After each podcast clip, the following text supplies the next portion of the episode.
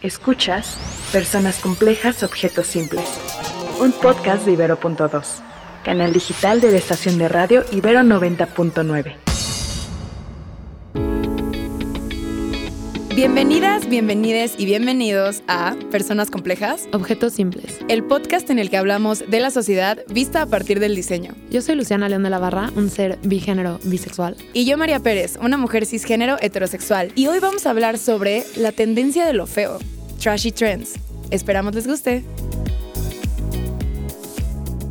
Bueno, no sé si se han dado cuenta, pero últimamente ha habido como un retomo del diseño figurativo, o sea, del uso de las smileys, del corazón, de tal cual la florecita que parece como dibujada por niño. Colores súper intensos, o sea, si antes estábamos en un minimalismo de solo negro, blanco y gris, ahora ya ves el amarillo intenso, el naranja, el rosa, estas mezclas de muchísimos colores. Incluso luego ves muchos TikToks, Reels, videos de espacios de interiorismo con cosas súper intensas, o sea, con color así de que el verde limón chillón y dices, no mames, sí me gusta. O por ejemplo, recuerdo mucho este video de Vogue con Dakota Johnson que se hizo viral sobre su cocina verde. Bueno, es un verde un poquito más hoja, podrías decir está en los neutrales, pero no, tu cocina verde, eso es algo que hace cinco años estaba súper mal visto. Y es interesante como si lo que hace unos años era burdo, era vulgar, era un diseño barato. Oye, es tendencia. Y a mí se me hace interesante como yo cuando observo esta tendencia siento muchas cosas. Y siento, o sea, en mi corazón siento muchas cosas. Una de ellas es como emoción y libertad. Porque para mí el diseño minimalista anterior implicaba mucha presión. Sea, esta parte de que todo sea fino, de las curvas suaves, de que sea como sencillo y bonito y nos comunique tanto a raíz de tres líneas, tiene un valor enorme. Es muy impresionante. Pero para mí, que no es mi don natural, era presión. Y esta presión me llevó durante mucho tiempo a alejarme de, del diseño y del arte. O sea, en, un, en una primera instancia del arte, y creo que es parte de lo que me trajo al diseño, y pues también me intimidaba en el mundo del diseño, como decir, ok, quiero dibujar un corazón rojo, pero un corazón rojo está mal visto. O sea, eso no es minimalista, no es bien pensado, o sea, es algo muy figurativo y X, y entonces te dicen como no, comunica a través de como la, la abstracción de conceptos. Y yo era como, pues que mi concepto es corazón rojo, ya sabes, o sea, es flor amarilla, es como eso, es smiley face porque estoy feliz. Y ahora como estarnos moviendo a estos espacios me hace sentir que puedo como abrirle la puerta a que mi niño interior dibuje lo que se le hinche dibujar. O sea, hacer un dinosaurio y decir, güey, arte, fucking arte, diseño, wow. Me relaciono mucho con tu asociación de estas tendencias con la libertad, porque también les platico un poco de cómo entré yo a las trashy trends. Yo, a diferencia de Lu, siempre fui una diseñadora a la que se le daba lo simple. Yo podía hacer unas formas muy sencillas, comunicar esta idea valorada de la belleza, lo que es estético, y me iba muy bien. Me iba muy bien, a mí me gustaba, lo disfrutaba,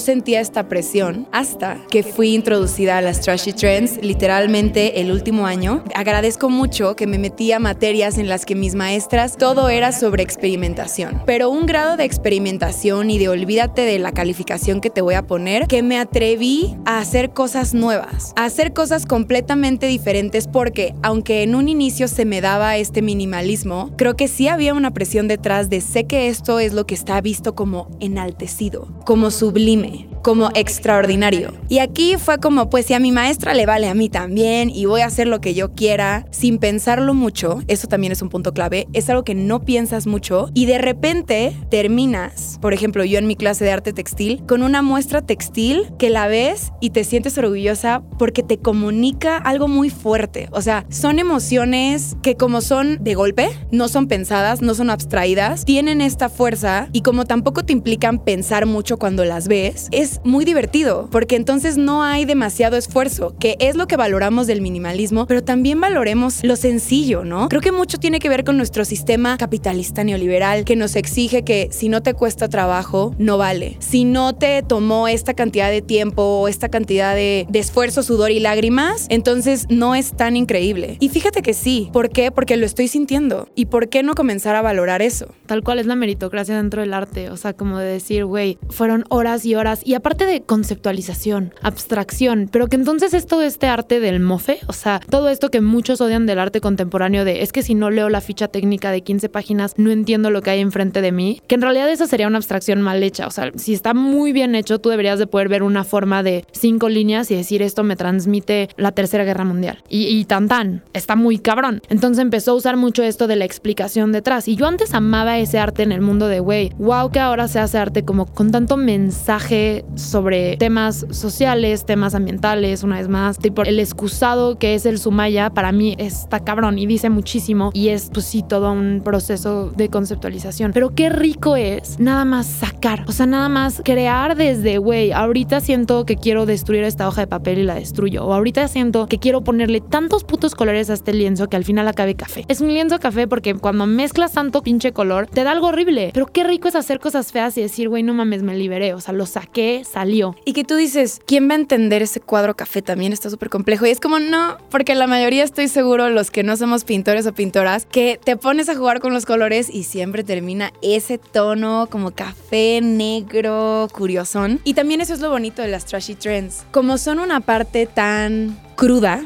tan directa, es algo que vive la gran mayoría de las personas, si no es que todas, y es sencillo relacionarte con. Y creo que también mientras te escuchaba hablar, saca mucho el tema indirectamente de por qué las trashy trends son tendencia ahorita. Obviamente hubo una necesidad y esto está estudiado, lo sabemos, no son opiniones, a partir de la pandemia, las personas lo que necesitaban era sentirse bien. Dentro de tanta tragedia, dentro de tanta noticia mala y muertes y enfermedad, lo que queríamos era no un curita, sino un juguito de naranja en un día soleado. Algo que te hace sentir bien rápido, que es brillante llamativo, de un color que te hace sonreír. Y entonces, el auge de las trashy trends. Y creo que también ahí retomamos el valor de las trashy trends. Te hacen sentir bien porque no todo es intelectualizar. Y en nuestro día a día casi nada es intelectualizar. Entonces qué bonito que en lo cotidiano podamos ser honestos. Creo que Trashy Trends es mucho sobre ser honestas y honestos de decir, mira, de que tengo esta capacidad para crearte este concepto mensaje que requiere 15 cuartillas de análisis, puedo. Pero en mi día a día, ¿cuál es la realidad? Esta otra, mira, te la comparto. ¿Te relacionas?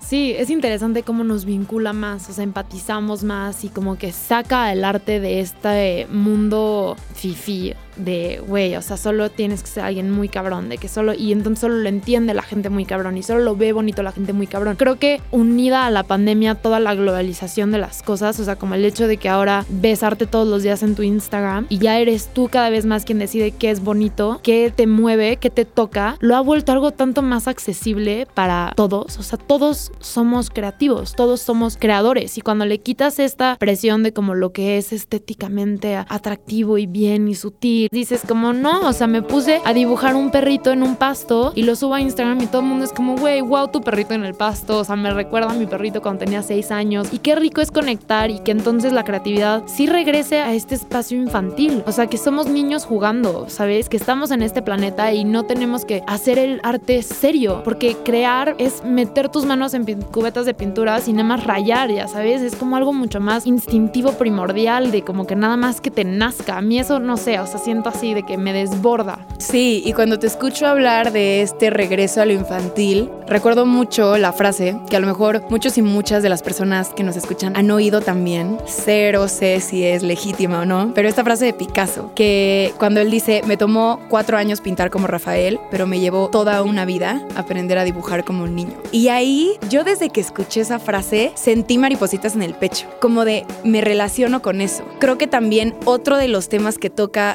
trashy trends y el regreso a la creatividad a un lugar infantil es el valor que le hemos dado a las jerarquías de edad, de cómo sabe más una persona con cierta edad y el respeto en la cultura mexicana por las personas mayores. No digo que lo perdamos, claro que sí, respeto a todas, a todos y a todes. Sin embargo, sí este valor de, de lo puro, de lo inocente, de lo infantil, de lo lúdico, de que no todo tiene que tener una razón de ser o un trasfondo o productividad, sino simplemente ser porque esto es algo emocional personal que quise, que me nació y con lo que puedo conectar contigo. Y que al final es de lo más importante como seres humanos, conectar los unos y las unas con las otras. Y me encanta que hables de Picasso porque yo tengo un recuerdo así de tal cual estar con mi maestro de arte en prepa y haber ido a visitar el eh, Sonamaco en algún momento y que justo estábamos hablando del arte contemporáneo, entonces en un punto hablamos de Picasso y yo le decía, como es que yo no entiendo el valor de Picasso porque he visto La Paloma y un niño de 7 años podría hacer eso. Y yo decía, como no, ¿por qué valdría? Porque eso es arte si quien sea puede hacerlo. Como aparte, una vez más, como separando al arte como si fuera de un grupo selectivo los que pueden ser artistas, no todos somos artistas. Pero, o sea, como, ¿eso qué valor tiene? Y mi maestro me contestó que para mí durante mucho tiempo era como, ok,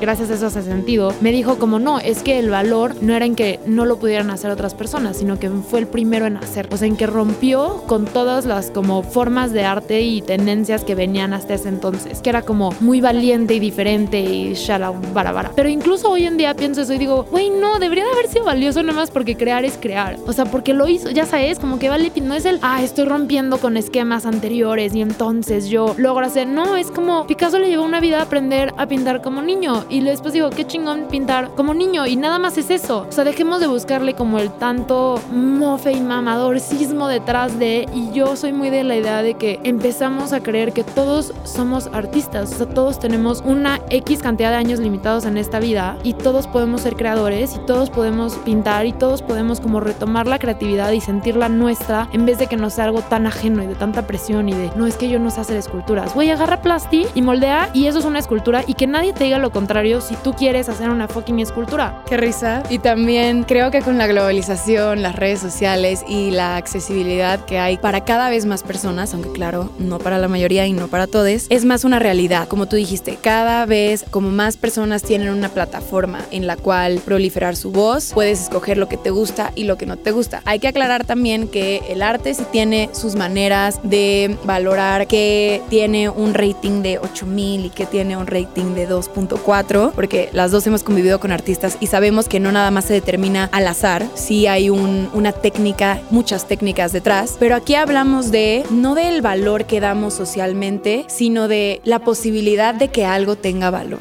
Creo que ahí es muy diferente. Como dice Luciana, todos y todas podemos crear, podemos ser artistas, podemos juzgar desde nuestra propia opinión qué nos gusta y qué no nos gusta y no simplemente tener que como antes dejarnos ir con lo que socialmente es valorado y lo que socialmente es enaltecido. Además de acostumbrarnos a que todo está cambiando. Por trillado que suene, porque ya fueron muchos meses y años de pandemia, la pandemia nos vino a decir que las cosas cambian en un segundo, todo cambia en un segundo, nada es estático y fijo. Y hoy son las trashy trends, mañana será quién sabe qué será. Mejor aprendamos a simplemente aceptar a ti que te gusta y que no te gusta. Y lo demás, dejarlo ahí. Pero esa es solo nuestra visión de las cosas. Y queremos saber cuál es la suya. Así que escríbanos por Instagram en Ibero99. Nos vemos.